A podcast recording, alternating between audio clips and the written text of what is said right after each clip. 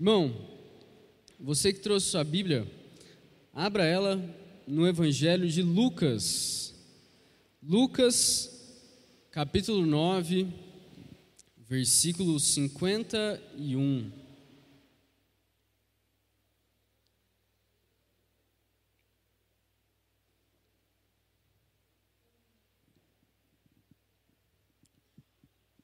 Glória a Deus. Lucas, capítulo 9, versículo 51.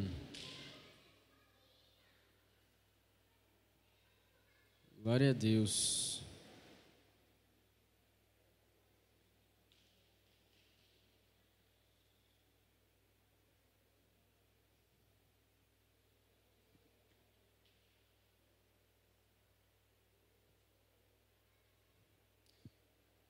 Diz assim, Lucas 9, 51. Aproximando-se o tempo em que seria levado aos céus, Jesus partiu resolutamente em direção a Jerusalém e enviou mensageiros à sua frente. Indo estes, entraram num povoado samaritano para lhe fazer os preparativos, mas o povo dali não o recebeu porque se notava que ele se dirigia para Jerusalém.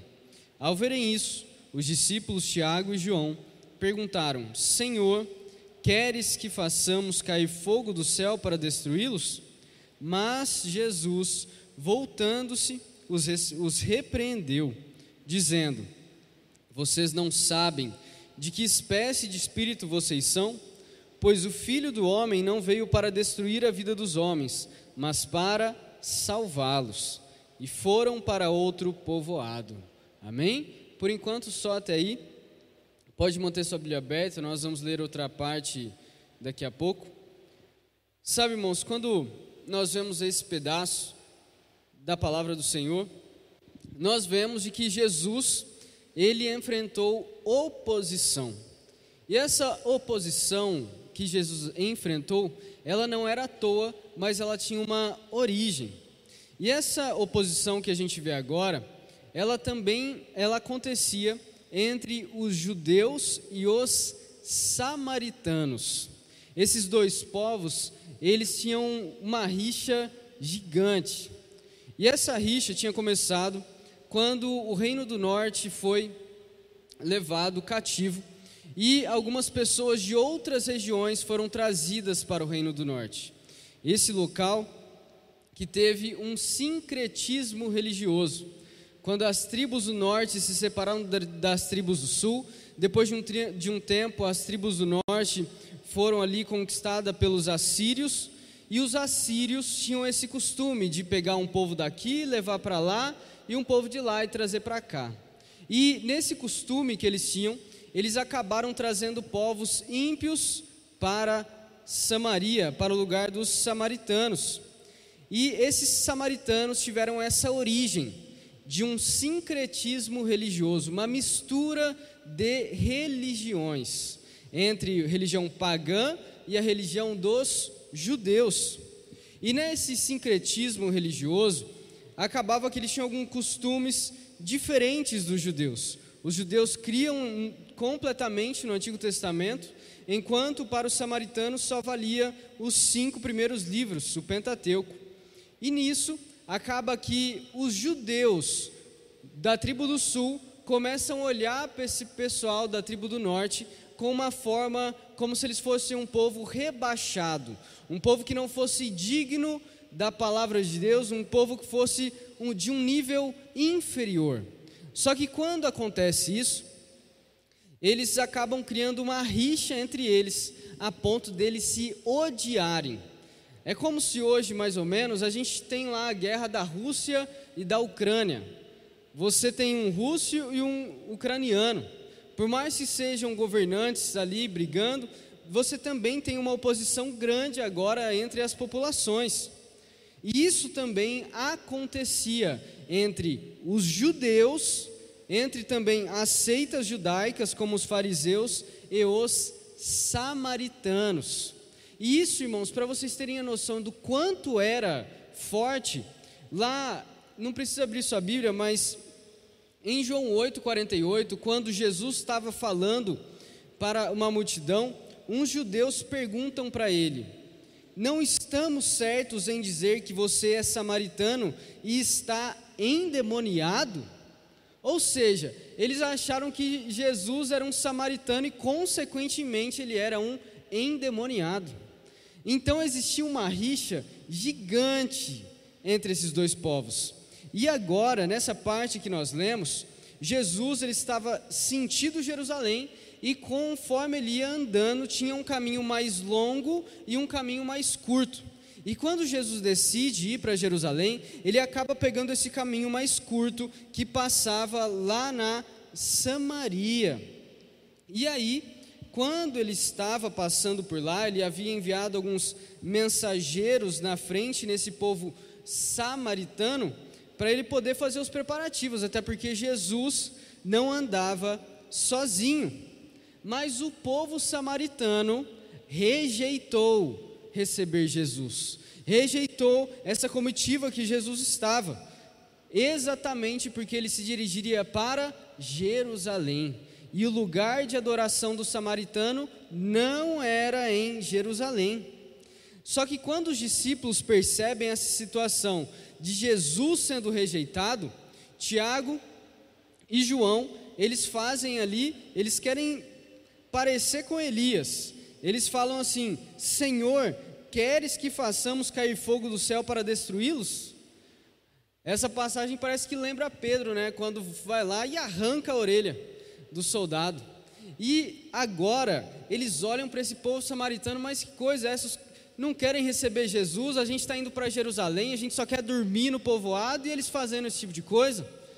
E aí então eles, bem radicais, querem mandar cair fogo do céu, mas Jesus ele diz: Vocês não sabem de que espécie de espírito vocês são, pois o filho do homem não veio para destruir a vida dos homens, mas para salvá-los.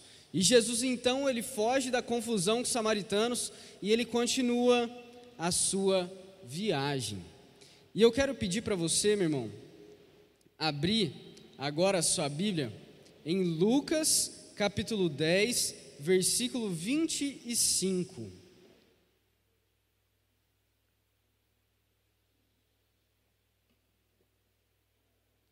Lucas 10, 25.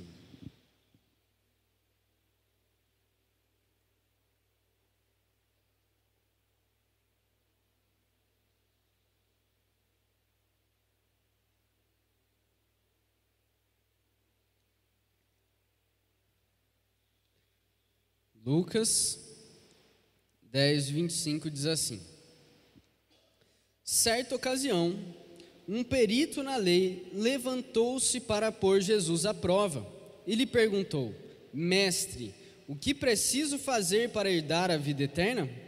O que está escrito na lei? Respondeu Jesus: Como você a lê? Ele respondeu: Ame o Senhor, o seu Deus, de todo o seu coração de toda a sua alma, de todas as suas forças e de todo o seu entendimento. Ame o seu próximo como a si mesmo. Disse Jesus: Você respondeu corretamente, faça isso e viverá. Mas ele, querendo justificar-se, perguntou a Jesus: E quem é o meu próximo? Em resposta, disse Jesus: Um homem descia de Jerusalém para Jericó quando caiu nas mãos de assaltantes.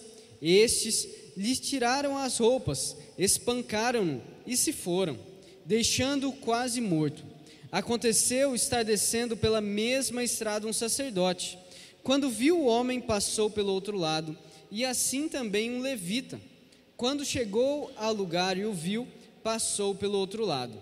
Mas um samaritano, estando de viagem, chegou onde se encontrava o homem e quando viu, teve piedade dele. Aproximou-se, enfaixou-lhe as feridas, derramando nelas vinho e óleo. Depois, colocou sobre o seu próprio animal, levou-o para uma hospedaria e cuidou dele. No dia seguinte, deu dois denários ao hospedeiro e lhe disse: Cuide dele. Quando eu voltar, lhe pagarei todas as despesas que você tiver.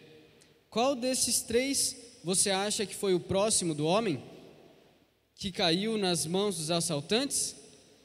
Aquele que teve misericórdia dele, respondeu o perito na lei. Jesus lhe disse: Vá e faça o mesmo. Irmãos, é interessante como essas duas passagens estão tão próximas. Os samaritanos não gostavam de ninguém que ia para Jerusalém. E esses samaritanos, quando eles viam peregrinos indo para lá, eles chegavam a zombar, e isso acaba, acabava resultando muitas vezes em violência. E quando Jesus fala dessa parábola para esse perito na lei, não é à toa que a gente acabou de ler uma passagem super próxima falando sobre esse episódio de Jesus sendo rejeitado pelos samaritanos. E sabe, irmãos, quando nós olhamos para isso, hoje nós vemos como aconteceu ontem as chuvas, né, que caíram de uma forma absurda, né? O que era para chover em um mês choveu em um dia, uma noite. E aí a gente vê quantas coisas acontecem, as, quantos carros ficaram embaixo da água, quantas casas. Se você viu lá, até na Fernão Dias alagou, o que também aconteceu na Estrada da Borda, aqui em, em Pouso Alegre mesmo, tantas tragédias aconteceram. E é bom quando a gente vê os irmãos se ajudando. Ontem, né, o pastor comentou do irmão Zezão, alguns irmãos foram lá, também fiquei sabendo de outros irmãos que foram ajudar uns aos outros. E quando a gente lê essa passagem, a gente vê realmente Jesus falando sobre a misericórdia, Jesus falando sobre o amor dos próximos. Mas para a gente entender melhor essa passagem, é essencial que a gente saiba quem são os samaritanos e quem são os judeus. Quando Jesus fala sobre essa passagem, uma das coisas principais que acontecia naquela época era sobre uma questão de como herdar a vida eterna. Lembrando, irmãos, que os judeus estavam aguardando a vinda do Messias, esperando que o Filho de Deus viesse. E quando Jesus é colocado à prova por esse mestre da lei, aquilo que ele pergunta é uma coisa que a gente vê também em outras perguntas de outras pessoas para Jesus: Como eu vou herdar a vida eterna? Só que Jesus, como um bom mestre, como um bom sábio, muitas das vezes os rabinos respondiam perguntas com outras perguntas, e Jesus ele responde com outra pergunta, pergun falando para ele: o que está escrito na lei? Se o cara é perito na lei, ele vai saber, né? Então, quando Jesus pergunta isso para ele, esse homem vai responder os mandamentos. Ele fala o primeiro mandamento: amar a Deus de todo o seu coração, de toda a sua alma, de toda a sua força, de todo o seu entendimento. E ele fala também o segundo mandamento, que é ame o seu próximo como a si mesmo. Eu tinha um professor de história que falava que nas guerras, quando dizia que, tem, que tinha que amar o próximo como a si mesmo, alguns falavam que eles amavam o próximo, mas não amavam o distante. E aqui Jesus ele fala, ele quer tirar desse homem quem é o próximo, quem é essa pessoa que é o próximo. Jesus fala para ele: se você sabe os mandamentos, você sabe o que tem que fazer. Se você conhece a palavra de Deus, você sabe o que é necessário para ser salvo. E sabe, irmãos, quando nós olhamos essa questão daquilo que nós devemos fazer para herdar a vida eterna, é interessante que Jesus, quando ele fala da parábola de Lázaro e do rico, Lázaro, ali na passagem, ele, o rico, ele questiona se poderiam mandar alguém lá do inferno, alguém do céu, para vir pregar aqui, porque a família dele estava correndo perigo. Mas ele ouve uma resposta falando: olha, eles já têm a lei e os profetas. E nós aqui, irmãos, nós já temos tudo o que é necessário para a salvação. Nós, ainda que tivéssemos o Antigo Testamento, nós já temos o conhecimento do que é necessário. Mas o problema que nós temos, seja na nossa vida, o que nós vemos durante a história, é que muitas das vezes a gente sabe o que é necessário, mas às vezes a gente quer descobrir se precisa de algo mais, a gente quer descobrir se aquilo que a gente está fazendo realmente é correto, se realmente Deus não falou alguma coisa a mais, se existem mais coisas que eu posso fazer para ajudar na minha salvação. E às vezes isso pode ser acompanhado de uma intenção boa de querer ser salvo, mas às vezes isso demonstra falta de fé. E falta de fé na palavra do Senhor. A Bíblia fala claramente: aquele que crê e for batizado será salvo.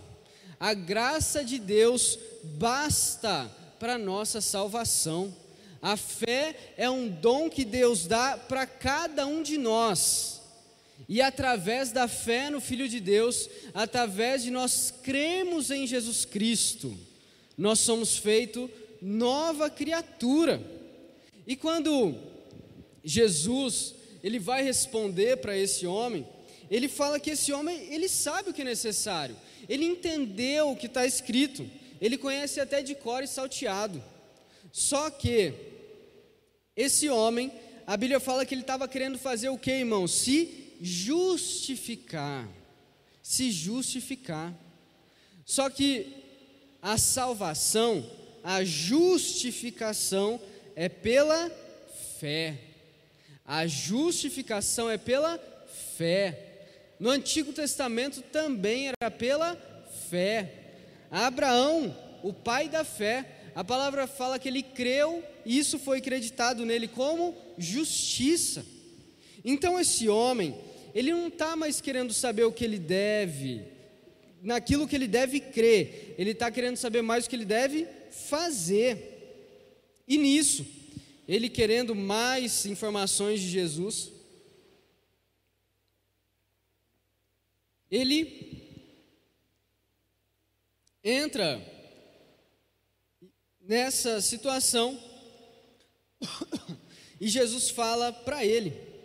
Ele pergunta para Jesus: Quem é o meu próximo? Só que quando Jesus, em determinado momento do seu ministério, a partir mais ou menos do meio do ministério de Jesus, Jesus ele começa a responder as perguntas e falar por parábolas. E essas parábolas, elas tinham alguns ensinamentos que eram claros para os discípulos e para alguns que ouviam, mas nem eram tanto para todos. Até porque, dependendo do que Jesus falasse, ele podia ser morto. E então, esse homem pergunta para Jesus, e Jesus então ele vai explicar. E quando Jesus fala, ele diz que descia um homem de Jerusalém para Jericó.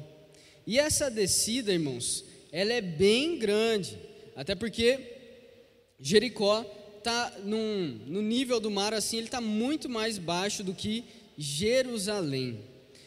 E quando nós vemos essa história, tem esses homens que eles estavam no caminho, que eram um bando de assaltantes. E esses assaltantes, eles encontram um homem eles tiram as roupas desse homem, eles espancam esse homem e eles deixam ele quase morto. Quase morto. E sabe, irmãos, nessa época, muitas pessoas não tinham várias roupas. Pela quantidade limitada de roupas, às vezes eles roubavam.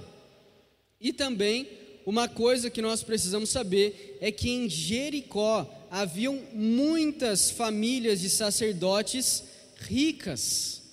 Às vezes esses sacerdotes, eles cumpriam o que eles deveriam fazer em Jerusalém, como se fosse um lugar de trabalho, mas depois eles iam para Jericó, onde ficava a casa deles. E quando esse homem foi deixado nu, morto, quase morto, estava vindo pela estrada um sacerdote. E esse sacerdote, ele está vindo pela estrada, mas um grande problema desse sacerdote é que para ele por, por, oferecer os sacrifícios, se ele tocasse num cadáver, era considerado uma impureza. Ele ficaria impuro se ele tocasse num cadáver. E muitas pessoas acreditavam que se ele estivesse andando e a sombra dele pegasse num cadáver, ele também ficava impuro. Ou seja, o sacerdote não queria arriscar ficar impuro de jeito nenhum. Talvez ele pensou que outra pessoa iria passar lá. E então chega outra pessoa e é um levita. Não é um músico, não. É uma pessoa que cuidava do templo, responsável por cuidar do templo, dos cultos. E quando ele está vindo, ele faz a mesma coisa. Ele vai pelo outro lado. E as regras para os levitas não eram tão restritas quanto para os sacerdotes, mas elas também aconteciam. E o terceiro personagem dessa história é um personagem que a gente ouve aqui e para a gente não acontece nada.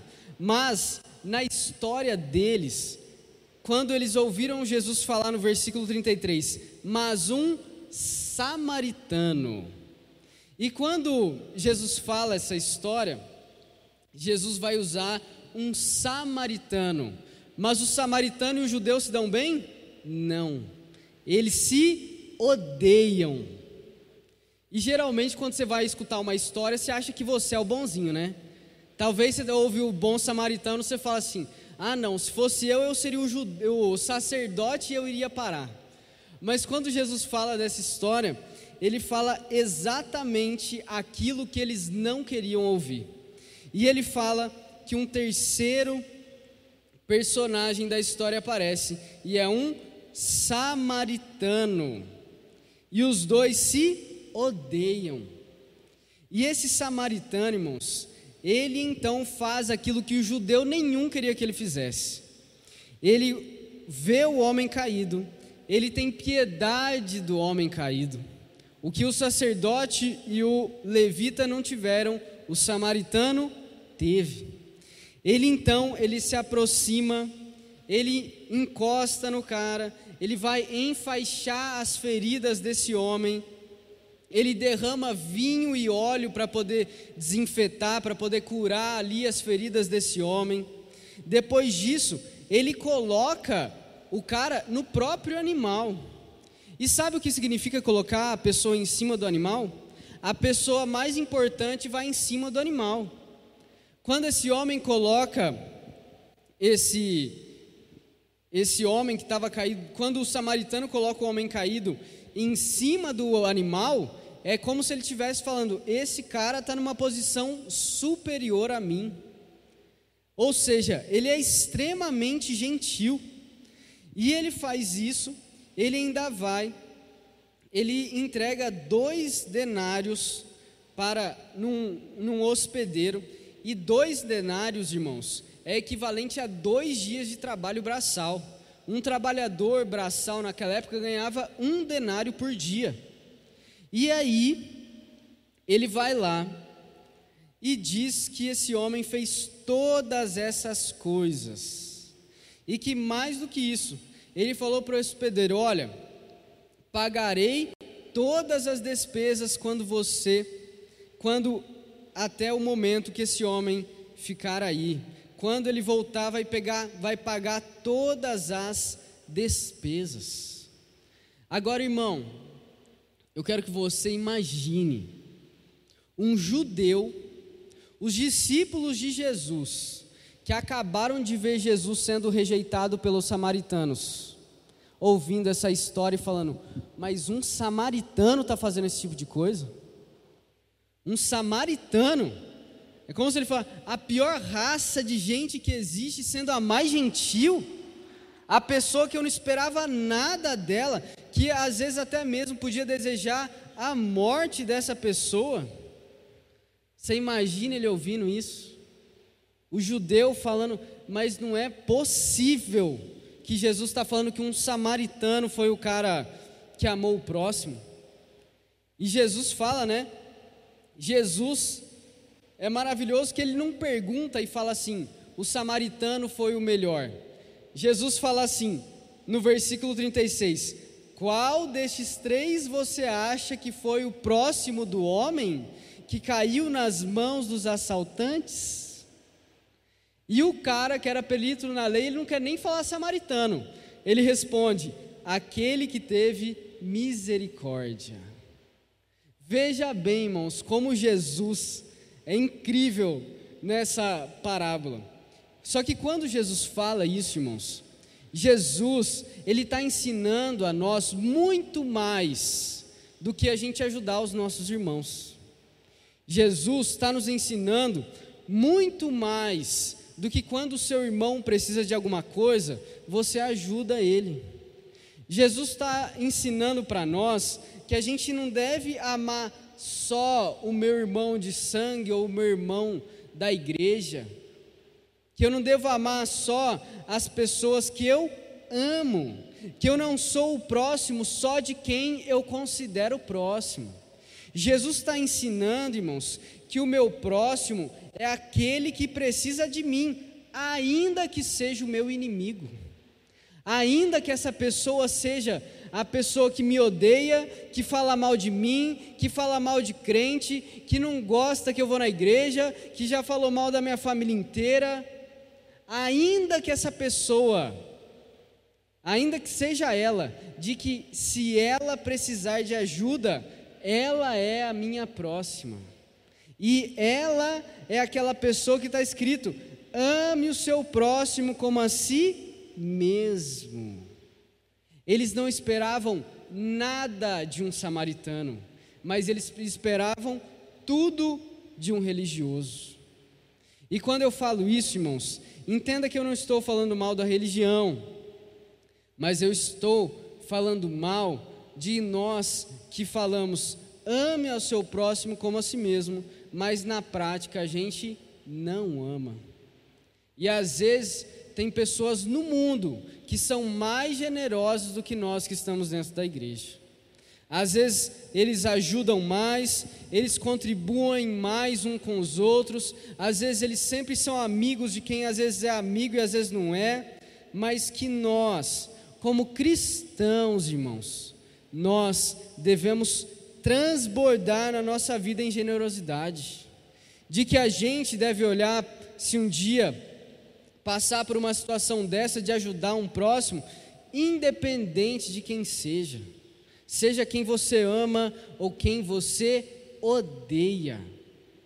E como você olha para a situação, não estou falando de quem você odeia, tem uma picuinha boba, não. Eu estou falando de um, dois povos que se matavam. Estou falando de dois povos que odiavam uns aos outros. Mas sabe, irmãos, amar é uma coisa difícil, ainda mais os inimigos. E eu quero pedir para você abrir sua Bíblia lá em Mateus 5. Mateus 5, 43.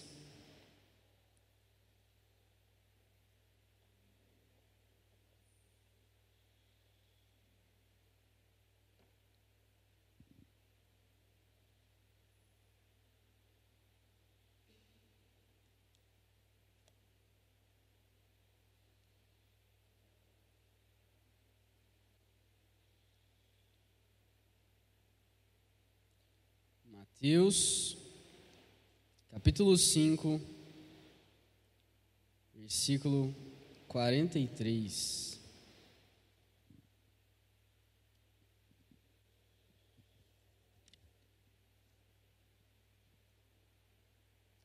Diz assim: Vocês ouviram que foi dito: ame o seu próximo e odeie o seu inimigo.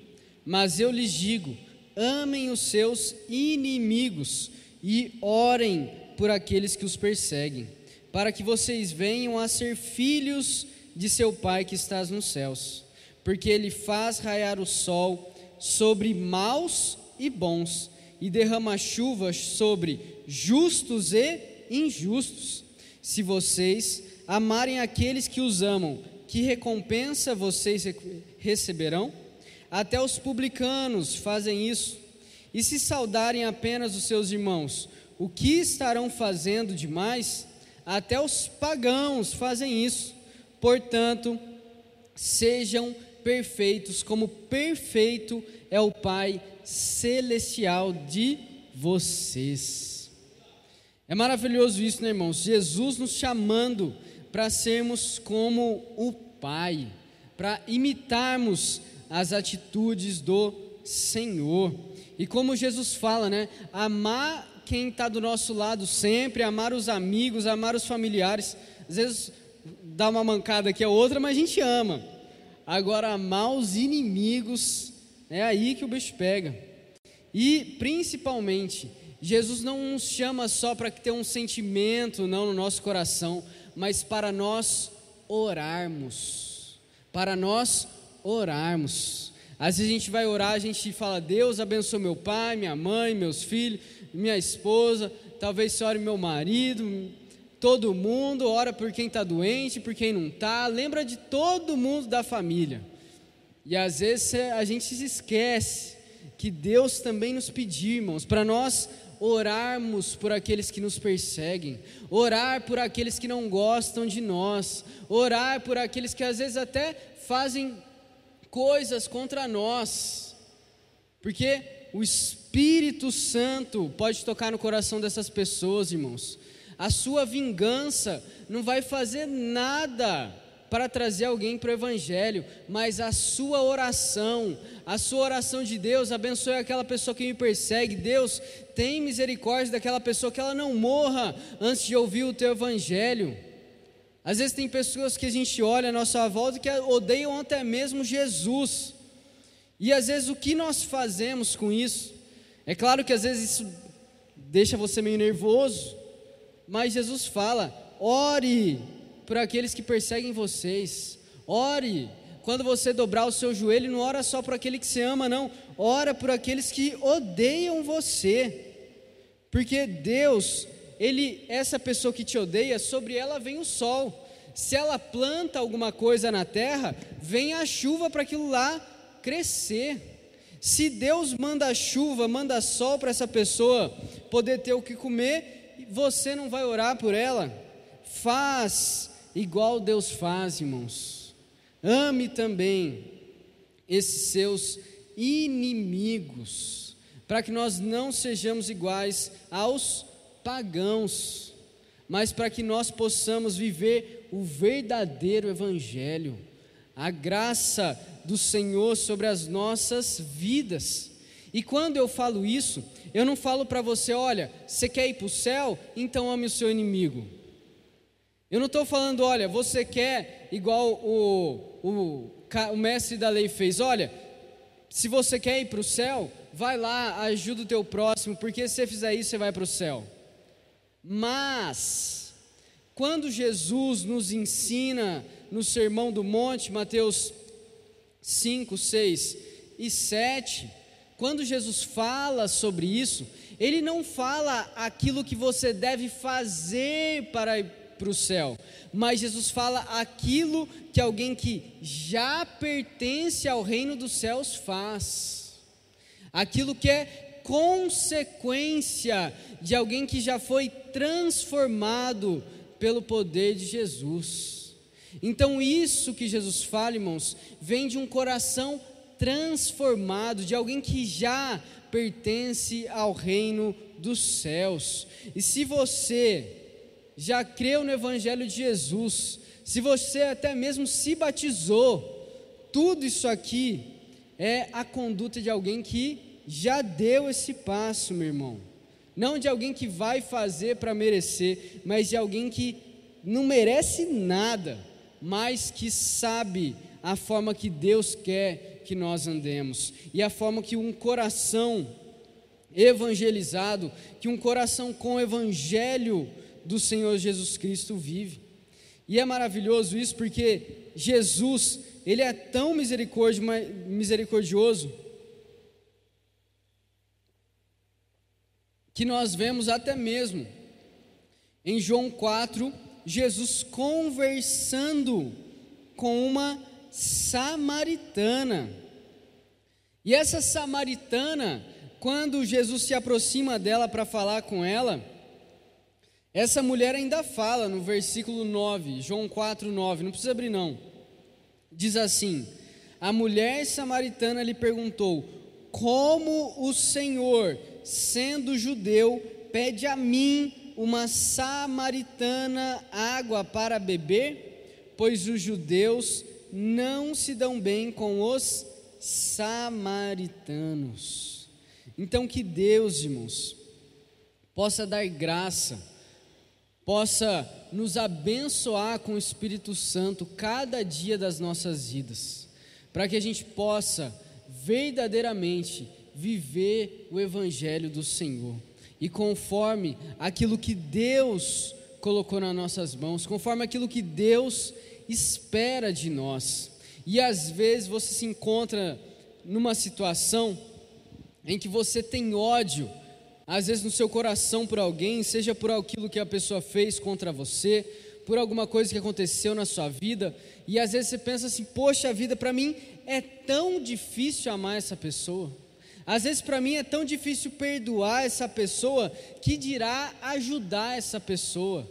Às vezes é tão difícil olhar para alguém que me fez um mal um dia e aí Jesus me cobra que eu odeio até os meus inimigos, mas o meu coração parece que hoje tem uma palavrinha, né, que inventaram para isso que chama ranço. Mas, meu irmão, se você é cristão, você além de ser chamado para perdoar, você é chamado para amar e para orar. Orar. Se você tem ranço de alguém, sabe o que você faz? Ora. Vai dobrar teu joelho no chão. Pede para o Espírito Santo te ajudar. Fala, Espírito Santo, eu não consigo gostar daquela pessoa. Tudo bem, você não precisa gostar. Você não precisa virar amigo. Mas você precisa amar, ajudar, orar. Às vezes você fala, Espírito Santo, para mim é tão difícil. E aí começa desabafando e depois você ora para Deus transformar. Pode falar para o Senhor. Deus conhece o teu coração, irmão. Não adianta você chegar na oração e falar, ai Deus, abençoa fulano, e de repente no teu coração você quer mais que essa pessoa morra do que continue viva. Deus conhece o teu coração. Não adianta você disfarçar não na tua oração, meu irmão. Se você tem uma coisa dentro de você, fala: Deus, eu não suporto essa pessoa, mas me ajuda. Deus, eu não gosto daquela pessoa, mas me ensina a perdoar. Deus, eu odeio talvez, mas eu não quero esse sentimento no meu coração, porque eu sei que é contrário à vontade de Deus para minha vida. E repreende meu Deus, esse coração pecaminoso meu, saiba, irmãos, de que o seu coração, que você é um pecador, e que o pecado, ele está na sua vida e ele vai te atrapalhar até o último dia da sua vida. E que você, não é um exterior, não, não é demônio, não, estou falando, o seu coração tem pecado. Você é pecador. E todos nós precisamos da graça de Deus dia após dia sobre nós. Se acontecer uma situação na sua vida, aí você fala: Oh Deus, essa pessoa fez isso, já estou começando a sentir aquilo. Você fala: Está repreendido em nome de Jesus. Que Deus me ensine a perdoar já. E que isso não venha crescer no meu coração. Porque se esse sentimento crescer no teu coração, meu irmão, depois vai ser muito mais difícil você tirar ele de dentro de você. E nós precisamos do Espírito Santo e saiba que ele está disponível para você 24 horas por dia, sete dias por semana. E se você precisa dele, clame a ele, porque ele vai ouvir as suas orações. Amém?